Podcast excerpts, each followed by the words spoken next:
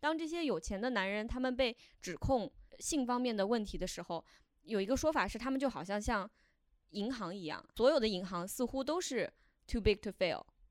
但是，一旦当出售的这个牌子被翻过来的时候，所有的人都会像流水一样的去涌向这个银行，bank run 会发生，然后他们就会倒下。欢迎收听本期小声喧哗，我是主播 Easy。小声喧哗是一档四个当代女性讨论欧美流行文化以及其背后复杂的文化社会现象的播客。如果你喜欢我们的节目，可以考虑使用文艺复兴式赞助模式，直接给我们去 Patreon 或者是爱发电上打钱。两个众筹平台的链接会放在节目文案中。啊，为了保证大家能够及时稳定的收收到我们的播客，我们推荐大家使用泛用性播客客户端订阅我们的播客。以苹果播客为例，你可以打开苹果自带的播客客户端，选择资料库右上角点击编辑，并点击通过 URL 添加节目，粘贴我们的 RSS feed。RSS 链接已经放在了我们文案的最下方。今天和我在一起的有主播雕雕和主播伊娜。大家好，我是雕雕。大家好，我是伊娜。节目开始之前，我觉得我们应该先说一件最近对我们震动很大的事情。我们大家都非常喜欢的一个播客《剩余价值》最近出圈了。对，然后同样也是呃女性声音的这么一个播客，然后做 在继小声喧哗之后，又一次成为这个难姐难妹 solidarity 的的成员，因为他们因为呃和北大的罗欣老师的两次播客，嗯，在国内引起了非常非常大的震动，并且因此呃被喜马拉雅等一系列平台下架。对，微博号好像也炸了。是吧？嗯，然后那个支付宝平台似乎是也停了，对，好像也停了。对，反正如果大家现在仍然在支持，仍然在听我们的节目，那么可以假设你们找到了方法去继续的关注小声喧哗。然后我们也想说，其实剩余价值它的网站仍然在，而且大家还可以去通过很多渠道听他们以前的呃很多非常优秀的节目。然后他们的 RSS feed 我们也会粘贴在这一期节目的文案中。好，那么这一次我们今天这期节目想要聊的是一个比较沉重的话题。然后在开始之前，我想要说，因为我们今天讨论的话题牵扯到性侵，可能会引起一些听众的不适，所以在这里提前跟大家说明一下。嗯，其实小声喧哗以前聊过这个 Me Too 这个话题，但这次我们想要重新再来谈 Me Too。一个是因为最近这个 Weinstein 的案子的结果刚刚出来啊，另外呢，就是因为我们二零一九年的时候，大家看了一部电影叫做《Bombshell》，讲的也是这个职场，特别是媒体行业的一个非常著名的关于性侵的案子，呃，真实改编的这么一个电影。所以我们今天决定。重谈 Me Too，我们先从《Bombshell》这个电影开始说吧。《Bombshell》讲述了2016年，也就是川普当选那年，也就是我们很多人政治抑郁开始，然后到现在为止一直没有结束的那一年的一个非常著名的 Me Too 案件，就是保守派电视台福克斯新闻台的主持人 Gretchen Carlson。指控新闻大鳄福克斯新闻台的 CEO Roger Ailes 在公司上下营造了一种性别歧视的氛围，并且借此长期对女性员工进行性骚扰和性侵犯。呃，他的指控相当于在不只是在福克斯这个公司内，然后他也在整个媒体界掀起了轩然大波。这个指控也让前律师呃福克斯的当红主持人 Megan Kelly 陷入了一个两难境地吧。然后这个电影其实一方面聚焦了。呃，Gretchen Carlson 的这个决定，另一方面也描述了就是 Megan Kelly 当时的这个 sticky situation，就他这个非常两难的状态。一方面，他在共和党电视辩论中提出了一系列针对特朗普的，呃，之前对于女性的一些评论的不利的问题，并因此被抛到舆论的风口浪尖。他自己需要斟酌是否需要讨好共和党的党羽和选民，然后他是不是需要去争取 Rogers 的支持来保持来保住他自己在台内的位置。但是另一方面，他是否应该去履行他作为新闻人的职责，继续讨论自己想讨论的东西？然后另一方面，他自己也遭受过 Rogers 的性侵，所以他这个时候站站不站出来指控 Rogers？会非对于其他的福克斯新闻台里的女性非常非常重要，因为她是福克斯算是头号主持人了。对，而且她自己也非常非常清楚女性在这个在福克斯这家公司的权力架构中的不利地位。最后，她还是选择了指控 Roger。然后最后就是剧透，这个也不是剧透了，就是这是发生了的事情。对，呃，就是在舆论包括台内调查，然后包括来自。News Corp 真正背后的大佬默多克家族的多方压力下，在二零一六年夏天，Roger 从福克斯新闻台辞职，然后直接去川普的竞选团队。他在之前也一直是川普的一个 consultant。对，然后后来好像就就正式入职了。所以就其实这个电影它讲述的这个故事是非常近的事情，所以说我觉得它的力度并不是很大。我觉得是因为这些人都还在媒体行业活跃着，然后这个。呃电影的制作人和他们其实可以算是同行，和 Megan Kelly 和 Roger Ailes，他们其实都是整个这个纽约媒体文化界的最有权力的这么一批人，所以让他这个出品人来做这个故事，其实特别的怎么说，他不会提出过于尖锐的过尖锐的东西。对对对，因为 Megan Kelly 就他的铁一般的注视，Megan Kelly 这个人，首先就为什么他当时做出这个决定是非常可以说不符合常理，也是比较让很多人对他刮目相看的，就是因为他作为他自己当时的地位在福克斯电视台可以说是一姐吧。绝对是一姐，而且他的观众是非常非常保守，非常支持川普，然后也非常支持整个 Fox News 就就是创造的这个保守派文化，他们相当于是这个东西大本营，所以让 Megan Kelly 站出来说一句其实很中肯的话，呃，来批评川普本身就已经是一个很大的新闻，所以他在这个基础上又相当于是把自己的这个名声给抛出去，然后他站出来给 Carlson 的指控添加了非常非常非常多的力量。对就是 Megan Kelly 其实是一个非常非常有意思的一个人吧，就是他是 Fox News 这个系统里面的一个特例。就是你如果回头来看，什么样的女性可以被 Fox News 的领导所青睐的？这个电影其实说的非常非常明。首先，你要长相金发碧眼，你要长得很甜，然后虽然男主持人都是大爷，但是女主持人必须好看，然后。同时，你又得是一个所谓的 cool girl，你不能傻，但是又长得有点能符合他们的审美，但还是得能拿得起放得下。呃，可以傻，但是一定要是装傻的那种，对一定要就真的能做到 Fox News 一姐的都不傻，但是要装。比如说 Gretchen Carlson，她长期以来扮演的一个角色就是坐在两个白男中间，然后漂漂亮亮的在那儿坐着，然后附捧哏和他们捧哏。对，对，然后但 Gretchen 选择用自己的声音开始说话，然后选择让这两个男主持人下不来台的时候，那么 Roger 自然是会要给他冷板凳坐的。对然后我觉得要提一下 Roger Ailes 这个人，他到底是一个什么样的一个人？他不仅是一个新闻大鳄，他可以说是一手创造出来了福克斯电视台，而且福克斯电视台对于美国政治的影响已经没有夸大的余地，就是 Fox News 对美国政治的影响往前数，一直到好几任总统的当选，都跟 Fox News 脱不开干系。就是迅速的这个非常快的美国政治小课堂。美国有两个党派，一个是偏保守的共和党，一个是偏自由派的民主党。倒回到五十年之前，共和党和民主党所代表的东西和现在其实是有很多不一样的地方。那么，美国保守主义成为我们现在认识它的样子，它的这一些让我们可能就是从我们自己的角度来说非常受不了的这些话术，很多都是来自，就是无论来自于基督教也好，然后来自于美国的保守主义也好，来自一些呃美国式的爱国主义也好的这些话术，很多程度上是来自于 Roger 这个人和他所创造的整整整这么一套保守派的话术。他是保守派的胡锡进，对，对，而且 Roger Ailes 他这个人的影响力大到什么程度？就是像我说的，之前好几个总统的这个 media 的媒体这一套整个的决策，很多都是去问他的。所以说，这个人他可以说就像是一座推不倒的山一样。所以，像 Megan Kelly 这么多年，从他做一个很小的主持人，到现在做到 Fox News 的当家一姐，他自己被性侵的事情他就咽下没有提，而且他仍然非常的感激 Roger 对他的各种提携，这两者是可以共同存在的。就是为什么说我们在拍一个关于真人的电影的时候，没有那么多的非黑即白的东西，因为人真的很复杂。因为 Megan Kelly 她没有非常去拥抱她这个。英雄一般的女英雄一般的这样的一个角色，说啊，你看我牺牲了自己的职业，我把我的伯乐推出去，我我我就是为了千千万万的女性发声。她其实没有那么愿意去拥抱这个，因为她自己确实是受到了 Roger 的提携，然后他对这个事情感觉到非常的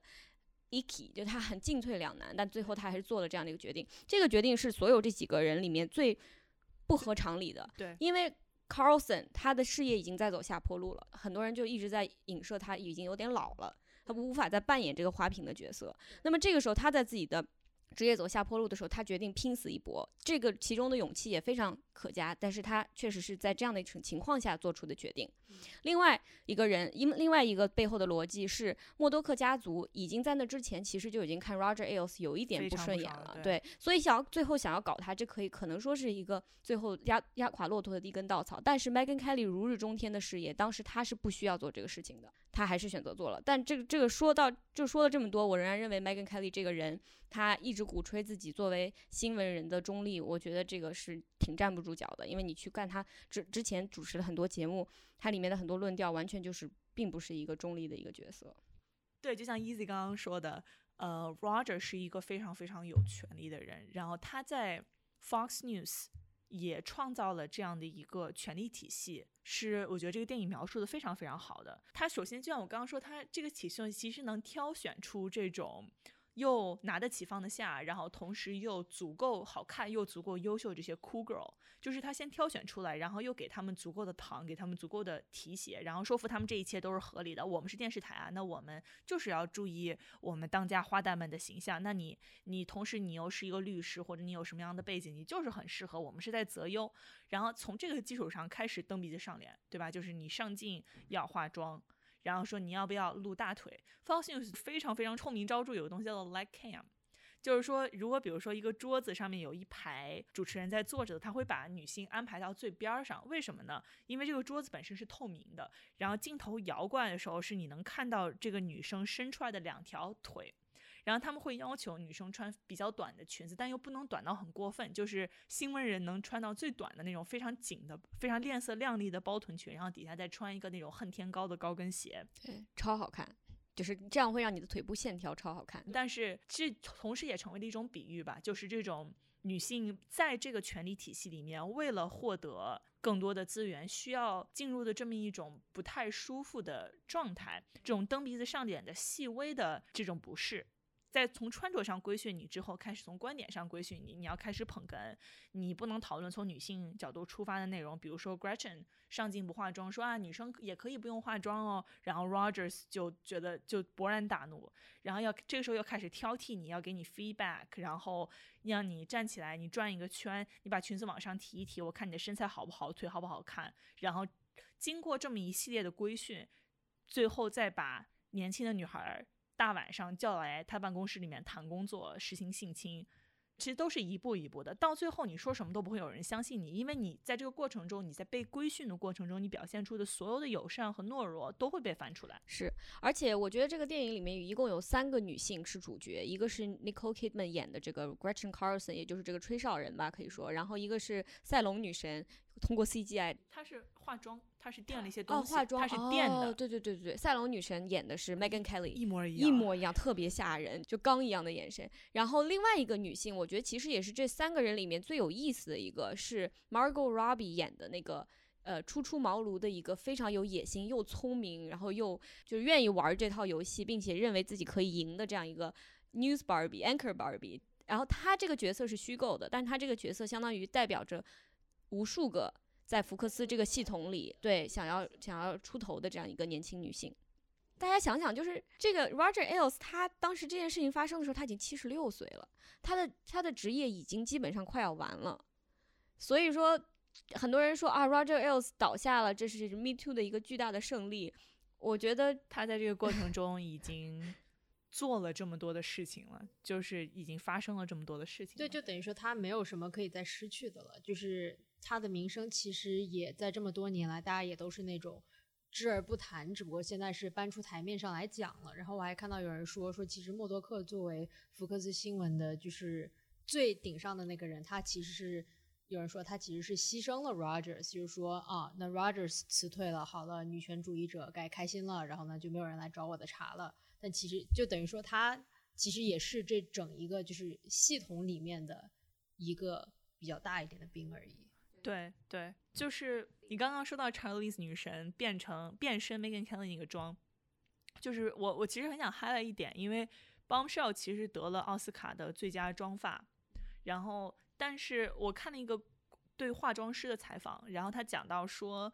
他们其实在试图通过化妆来讲述这种职场上对女性的规训的故事，就是他们用了很多的那种 tanner，就是把你的皮肤喷成非常光洁的棕色皮肤，然后要头发里面加加了很多的胶，然后用很多粉底和那种亮晶晶的唇膏，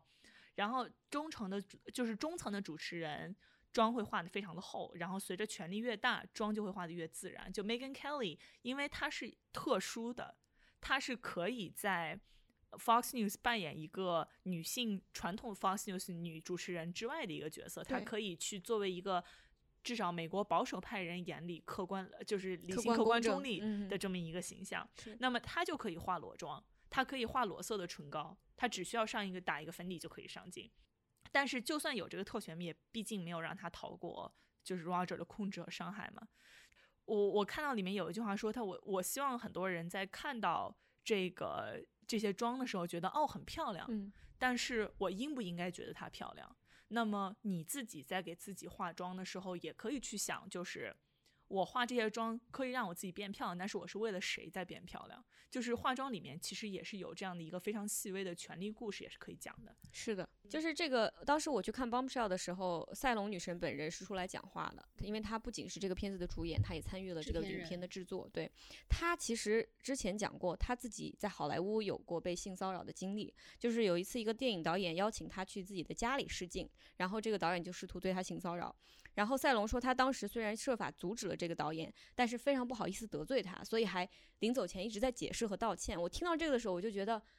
我特别能理解，就是在这种事情发生的时候，你作为女性不想跟对方这个位高权重的人产生冲突，你特别想要表现的自己很酷，然后啊，你哎，我理解啊，都是一场误会，千万不要，对对对，是我不好，是我是我不好意思，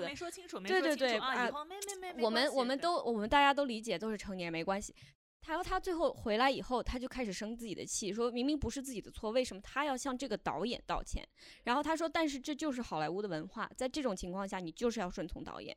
所以其实赛隆已经是一个极其成功的女星。然后他在说这番话的时候，我们大家其实已经对好莱坞的这个性侵文化、性骚扰文化心知肚明，因为这个事情是二零一七年 Weinstein 的案子，可以说是把这个大门一脚踢爆了。那我们觉得，我们今天这个，既然我们讲到职场文化，那么好莱坞它其实也是一个职场，而且它是给我们很多人做出表率的这样的一个文化的大本营，所以我们要去讲一讲性骚扰和性侵在这个系统里面是怎么根深蒂固的。呃，我觉得我们今天可以讨论两本书吧，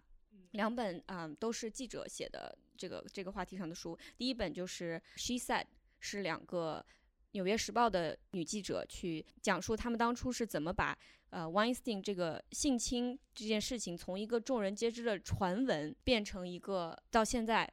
就他已经被判刑了。对，就是呃，本周一，其实二月二十四号，那个哈维·温斯坦在纽约的一场庭审中是被判犯有两项性犯罪重罪，然后其中六名女性出庭作证，称他呃，Weinstein 曾经对他们实施性侵犯。然后是一组在曼哈顿的陪审团裁定 Weinstein 有强奸罪和性犯罪行为，但是在其他三项罪名中判其无罪，所以他总共是被起诉的时候是有五项罪名，然后呢是其中有两项是被判是犯有的。他被判犯有的两项性犯罪重罪是对他最严重的指控，然后呢他是面临最高二十九年的监禁。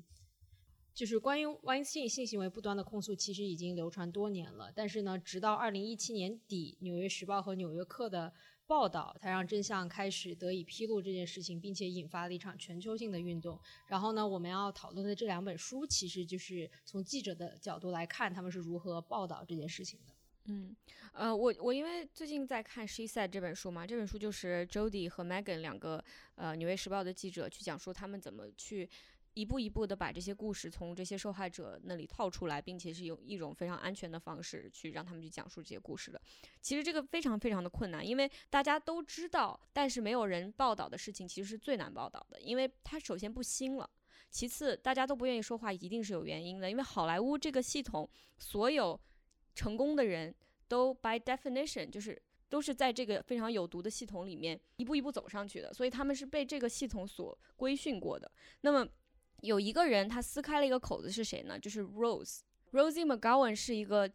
怎么说？她一九九几年的时候是一个当红影星，那个时候她是一个就是 the coolest girl ever，就当时整个好莱坞所有 Sundance 大家都特别爱她。然后她就是在那一次参加 Sundance 的时候被 Weinstein 所性侵。然后她这个故事，她说她是其实是愿意讲的，但她不愿意讲给就是任何一个媒体。他他当时是想自己出一本书，他不想讲给《纽约时报》，因为他说《纽约时报》这个报纸其实以前也有一系列的。在性别话题上做的非常不好的一些报道，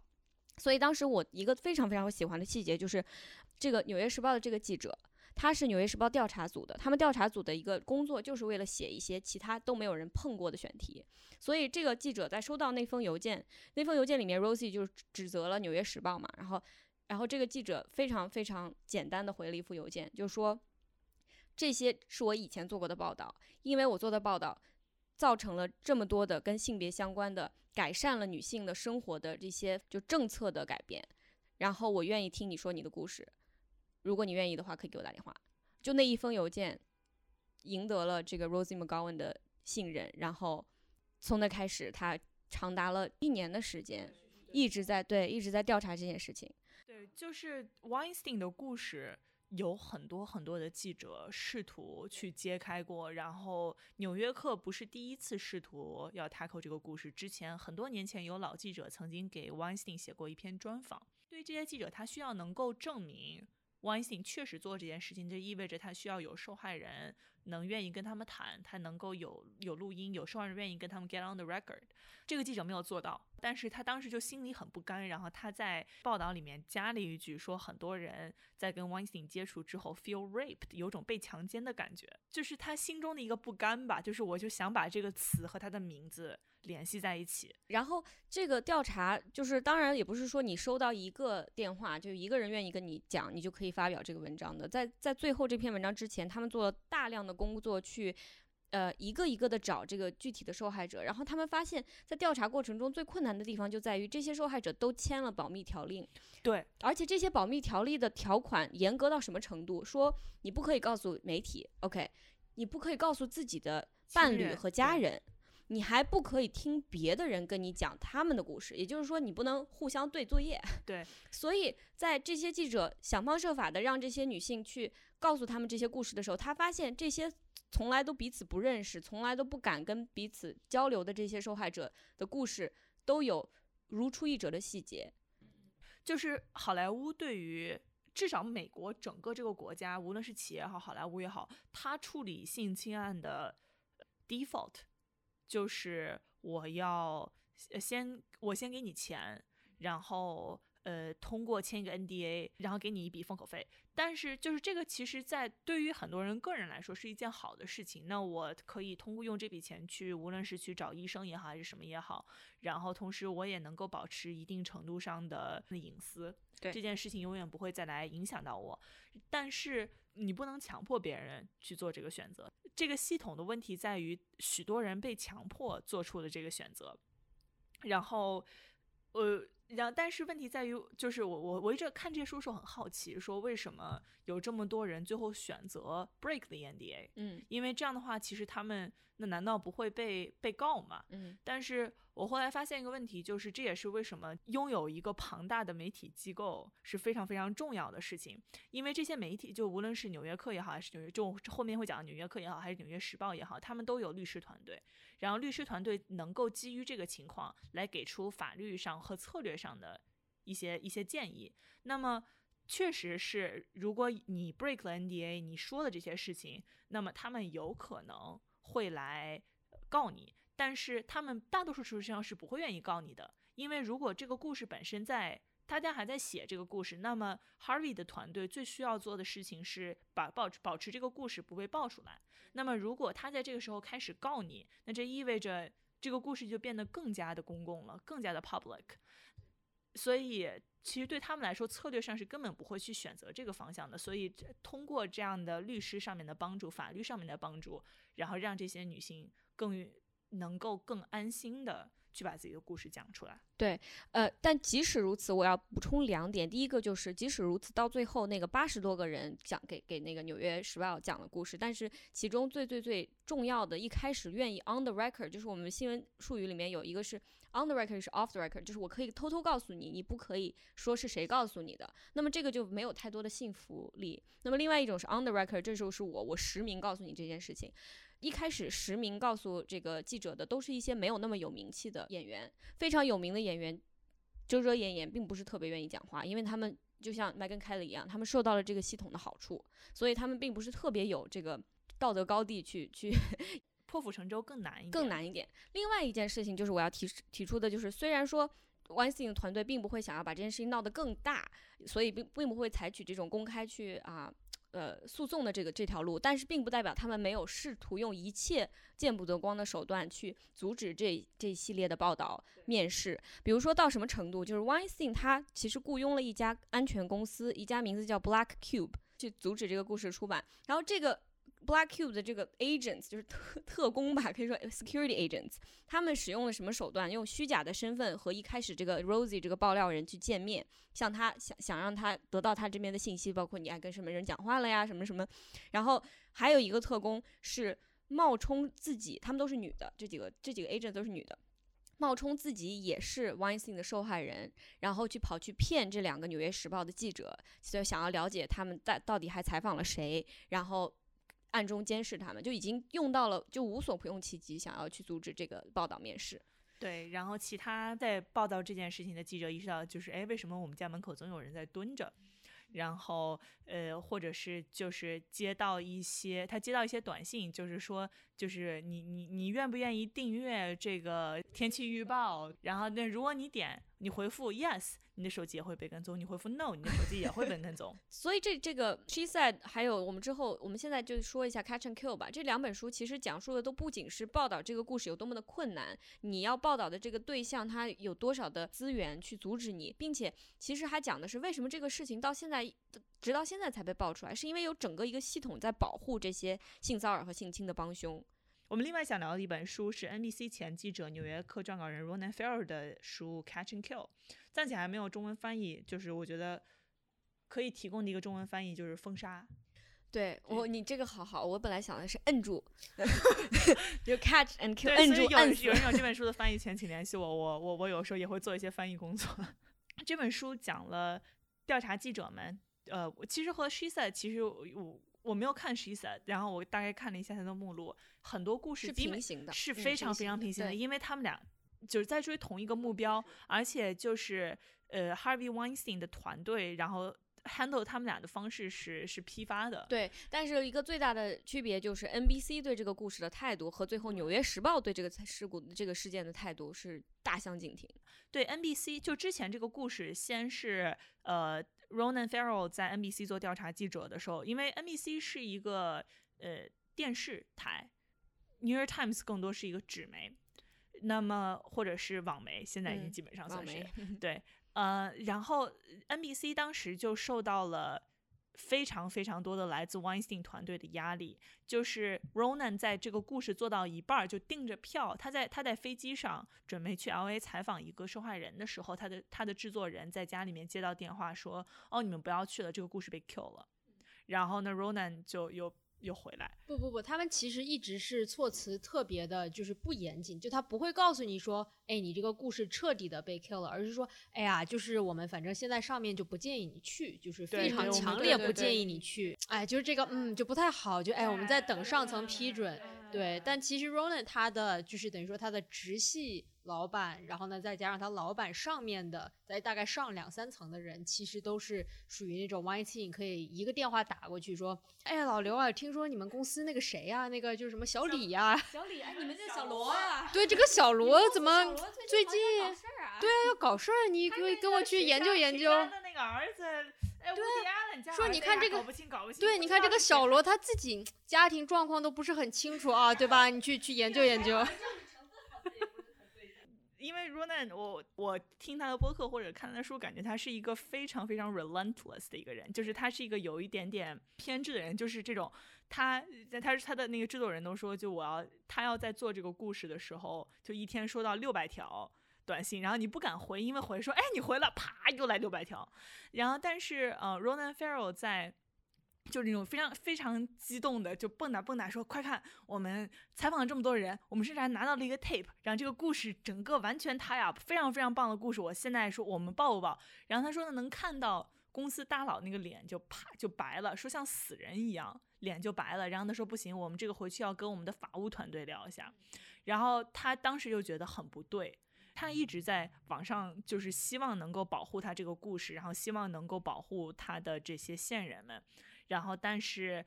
在这个过程中，他的线人们也受到了很多的压力，然后他自己也受到了很大很多的压力。到最后，这个故事真的快不行了，他转到纽约客，然后纽约客当时主编是 David Remnick，然后也是老报人，报纸的报，报纸的报，就是 like old。Leopard man，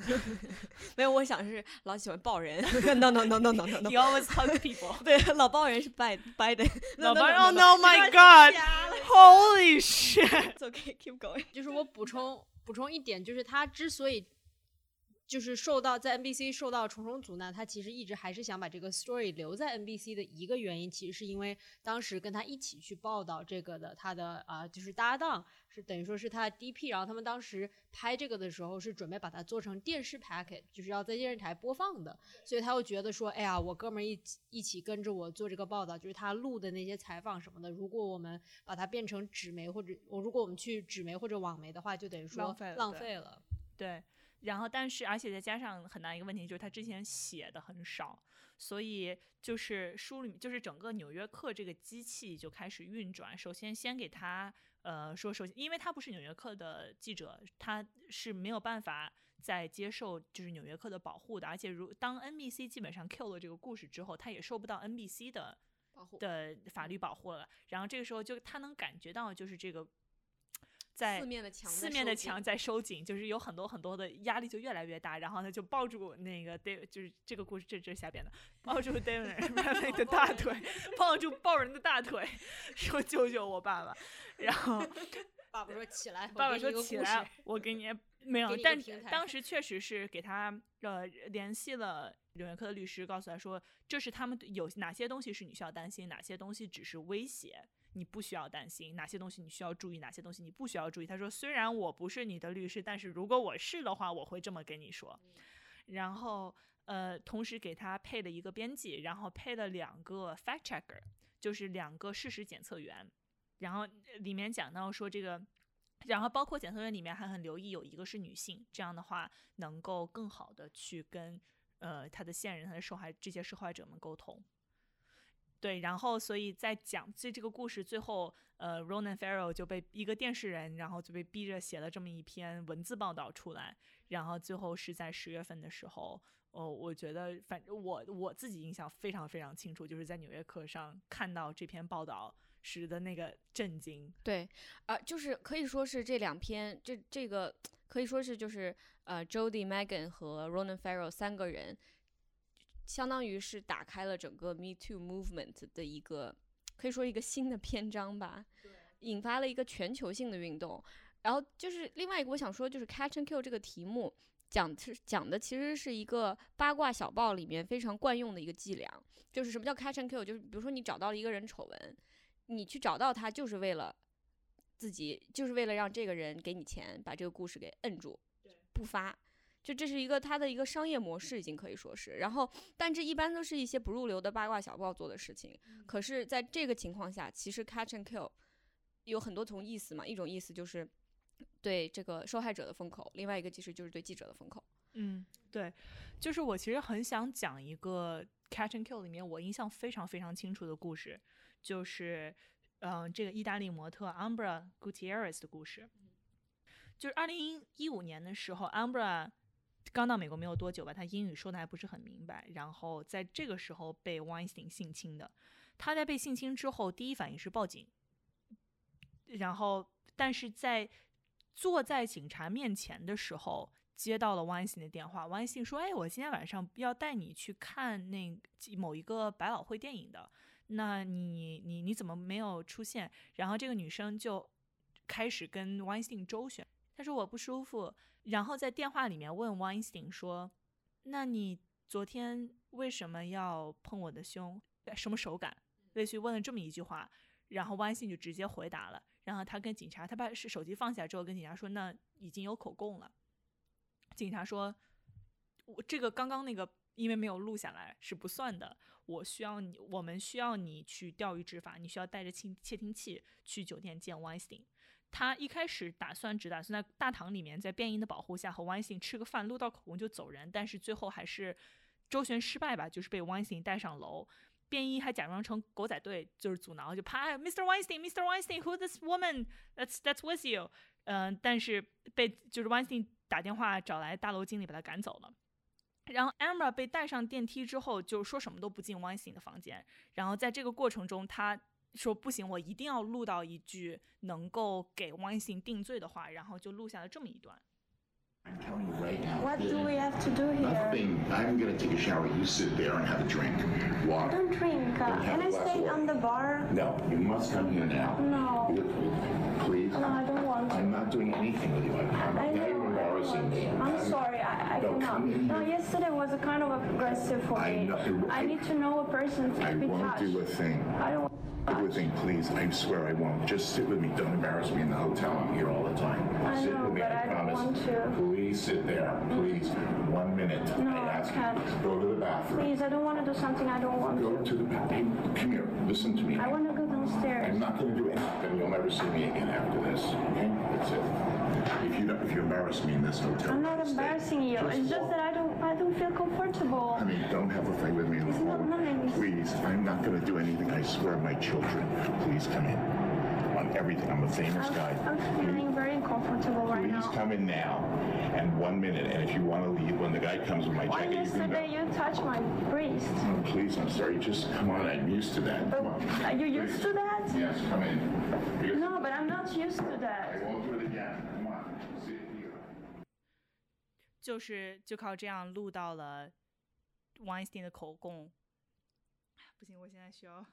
太恶心了，我要我要喝一口好恶水。心，真的好恶心。就是如果就是听不清这个英文的话，其实就是这个女生一直在说我不想进去，我不舒服，你让我感觉到不舒服。然后 Weinstein 一直说我什么都不会做的，你就进来，你你不要让我感觉到尴尬，我是个很有名的人，我每天我经常来这个这个这个酒店，你不要你不要丢我的人，你就进来你就坐那儿，我什么都不会干然后我。发誓，我就是 I swear on my children 对我以我孩子的名义发誓。对，而且后后来我才知道，他就是很多个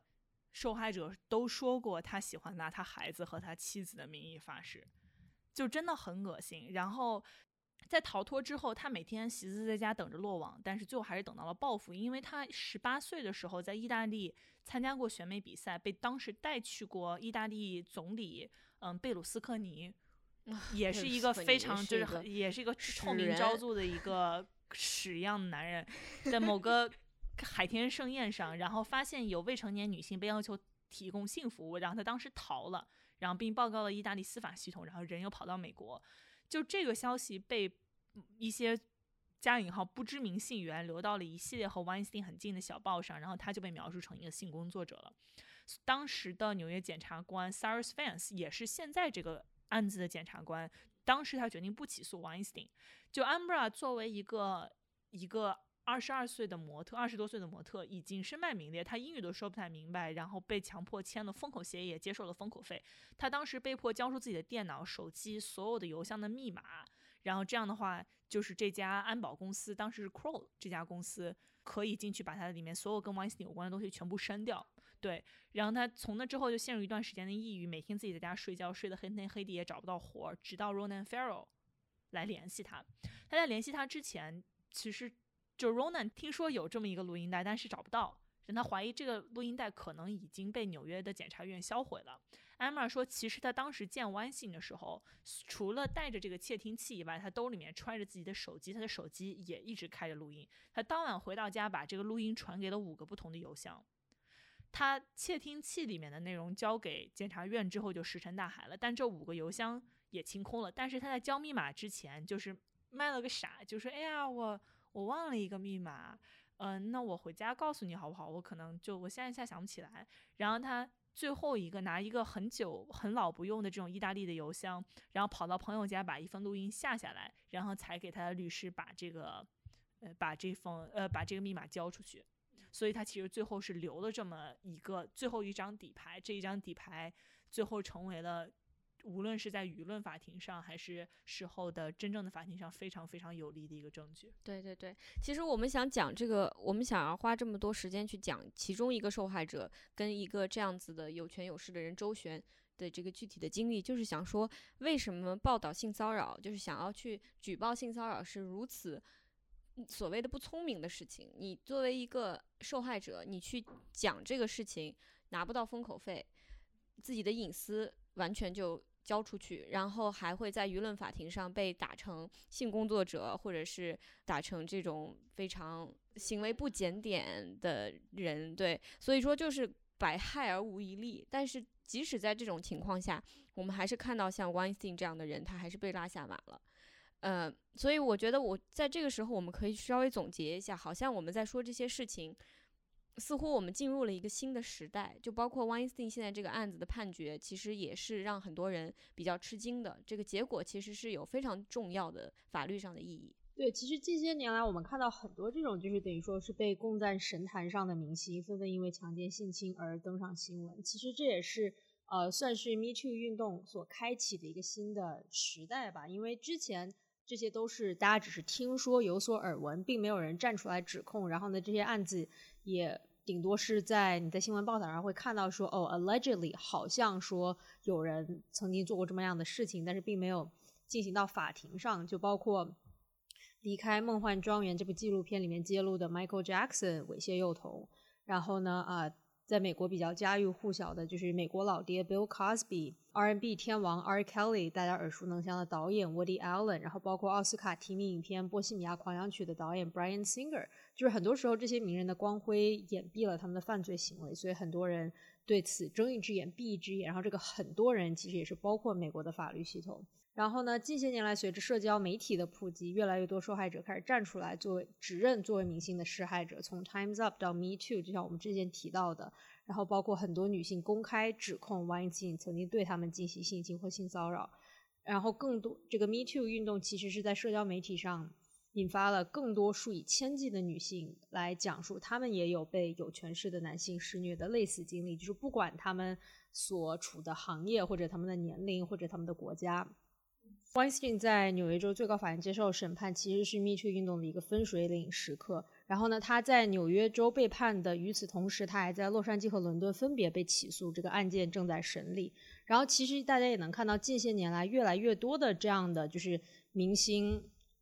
有这样各种的，就是不检点犯罪行为，也开始慢慢的被起诉，并且被带到法庭上去接受庭审。比如说，二零一八年，美国喜剧演员 Bill Cosby 被判。他在二零零四年曾经对一位朋友下药并且猥亵，这一判罪可能会让他在狱中呃度过余生。然后当时是宾夕法尼亚州的一个陪审团宣判他性侵的罪名成立，而差不多一年前，另外一个陪审团并没有能够就是就相关指控做出判决，法官最终宣布留审。所以光从这个 Bill Cosby 这个案件，你就可以看到从一七年到一八年的这样一个转变。对，而且更重要的是，Weinstein 这个案子，其实当时他们去检察官去把这个案子拿过来的时候，准备并不是极其的充分，因为即使我们已经在舆论法庭上给他判了重刑，但是在法律的角度来讲，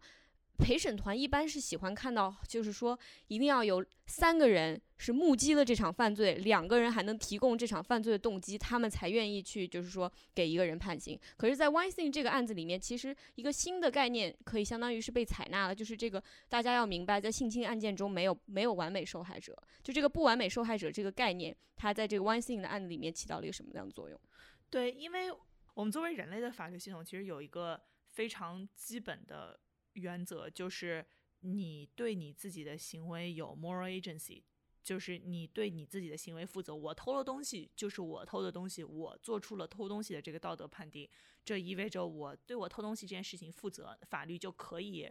去惩罚我。但是法这现在我们在反思的一点就是，我们普遍认为性行为是完全属于自己行为控制范围之内的。那么我们做出的跟性有关的所有一切都是，就除非在极其极端的情况下，全部都是我们都要为自己的反行为负责。但是我们其实对其他任何事情都没有这么严苛的预期。你被人骗了钱，你会被认为是哦，你是你被诈骗了，而不是说你的购买行为是完全属于自己行为控制范围之内的。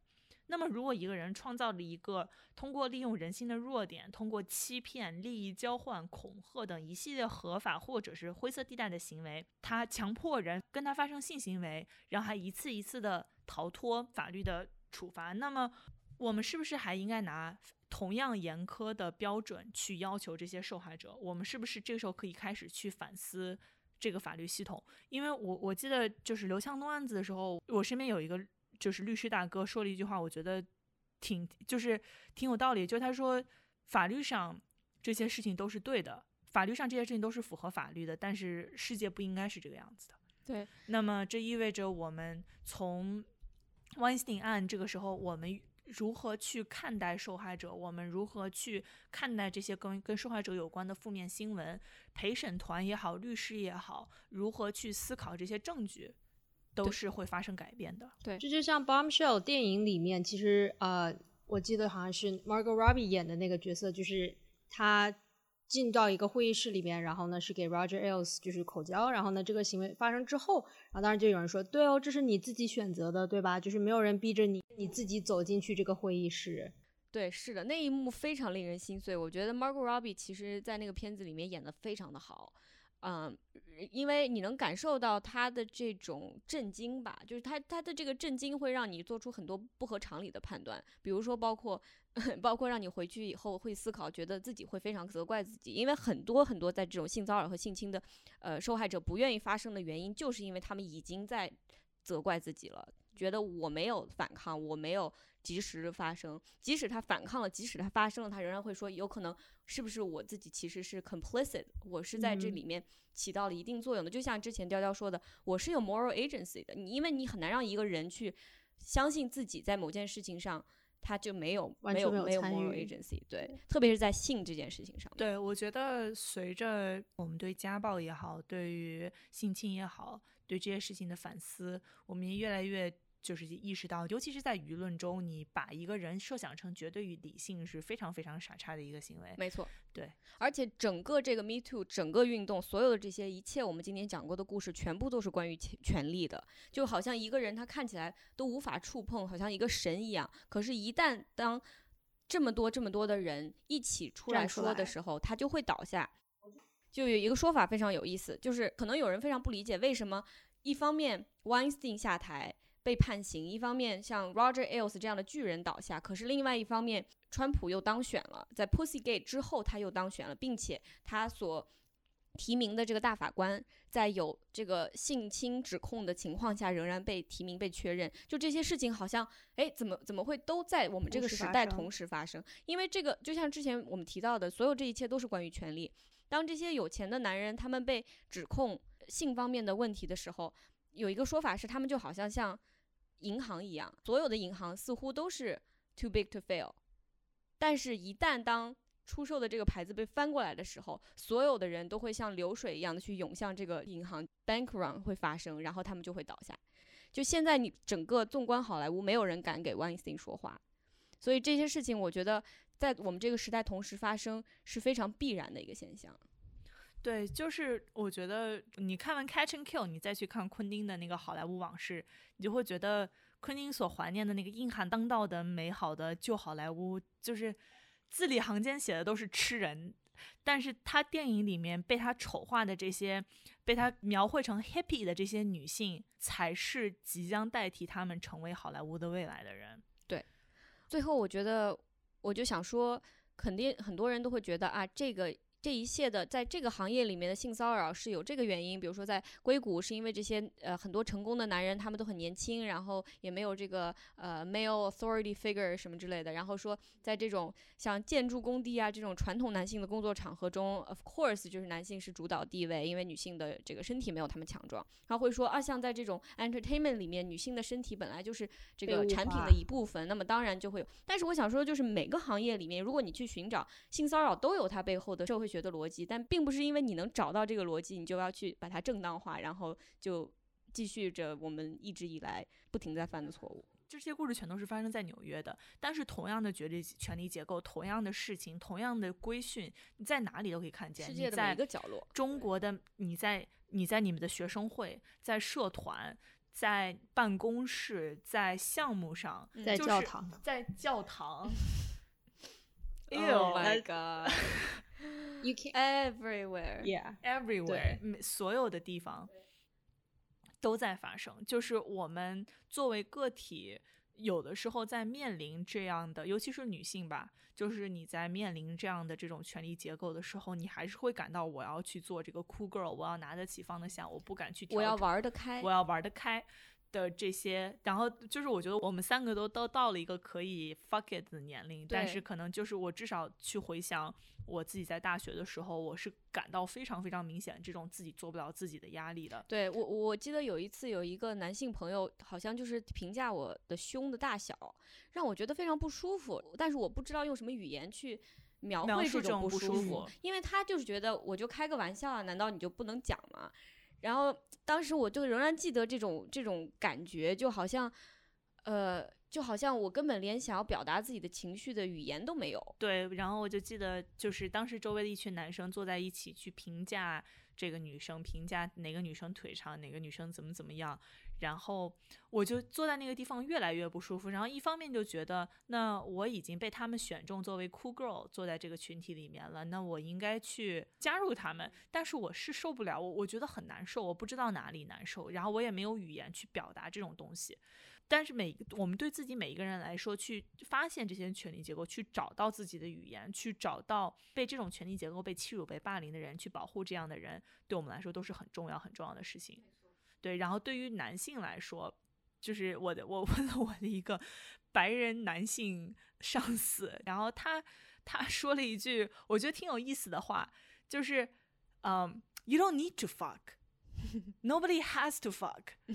就是这些是所，就是嗯，如果对于每一个做这些事情来说，无论是 Weinstein 也好，还是 Roger Ailes 也好，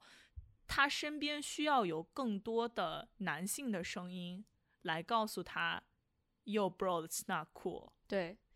我就是我觉得这样的，我我我能感受到，至少我现在在我所处的职场上能感受到这种话里话语体系也好，权力结构的变化。嗯，但是我不知道现在在国内还是什么样子，因为我前一阵还听到，就是国内有一个很有名也很比较受人尊敬的这么一个媒体人，一个调查记者，他的旗下的一些调查记者，然后向公司内举报了他的一些行为，然后其中有一个就包括呃和他的女下属讨论性讨论一些方面的问题，性方面的问题，然后女下属明显很不舒服，但是又下不来台。就是他，就是你不知道自己什么时候是不受欢迎的，但是如果你有那么一点点的怀疑，就不要去做。对，我觉得就是很多人说 Me Too 是不是走得太远了？我觉得你去看看整个这个时代定义 Me Too 的三个，至少在美国的事件，一个是呃 Pussygate 录像带，这个这个人当选了；第二个就是 Weinstein，好 Weinstein 呃判刑了；第三个就是 Christine Blasey Ford 在全国人民面前指控 Brett Kavanaugh 以前性侵过他，然后最后他说的那句话就是。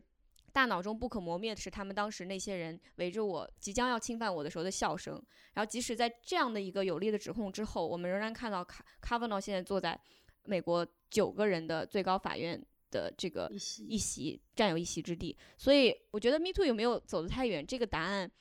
我们应该心里每个人都清楚才对。对，就今天这个节目就聊到这里，希望大家保护比你弱的人，然后勇于向比你强的人站出来。找到自己的声音，然后再勇敢一点。无论你是男性还是